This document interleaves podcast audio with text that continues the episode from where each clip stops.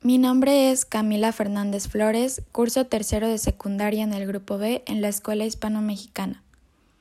El libro del cual hablaré se llama En la Oscuridad y su autor es Julio Emilio Brás. Esta historia es narrada por una niña de seis años llamada Roliña, la cual es abandonada por su madre.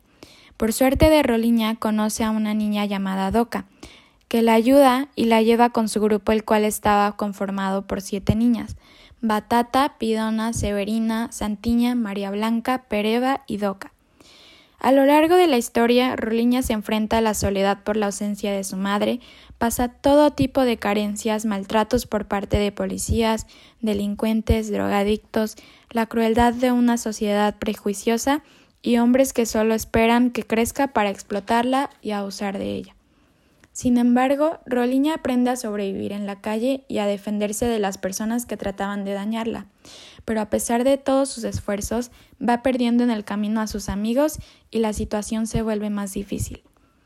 Este libro tiene un final abierto con Roliña cada vez sintiendo mayor soledad, pero intentando sobrevivir a futuro.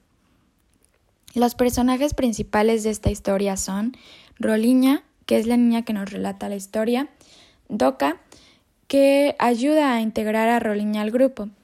Peleador, este personaje tiene un gran impacto en la vida de Doca y las demás niñas, ya que las protegía y ayudaba. Y Santiña, que fue su compañera con la cual tuvo ciertos conflictos, pero se resuelven al final. Esta historia me parece cruel y cruda, pero realista. Es impresionante la madurez y valentía que tienen a su corta edad los personajes en este libro. Realmente lo recomendaría porque te hace reflexionar y valorar lo que tienes y el entorno que te rodea, así como conocer la triste realidad de muchas personas y niños que sufren estas injusticias y abusos por parte de la sociedad.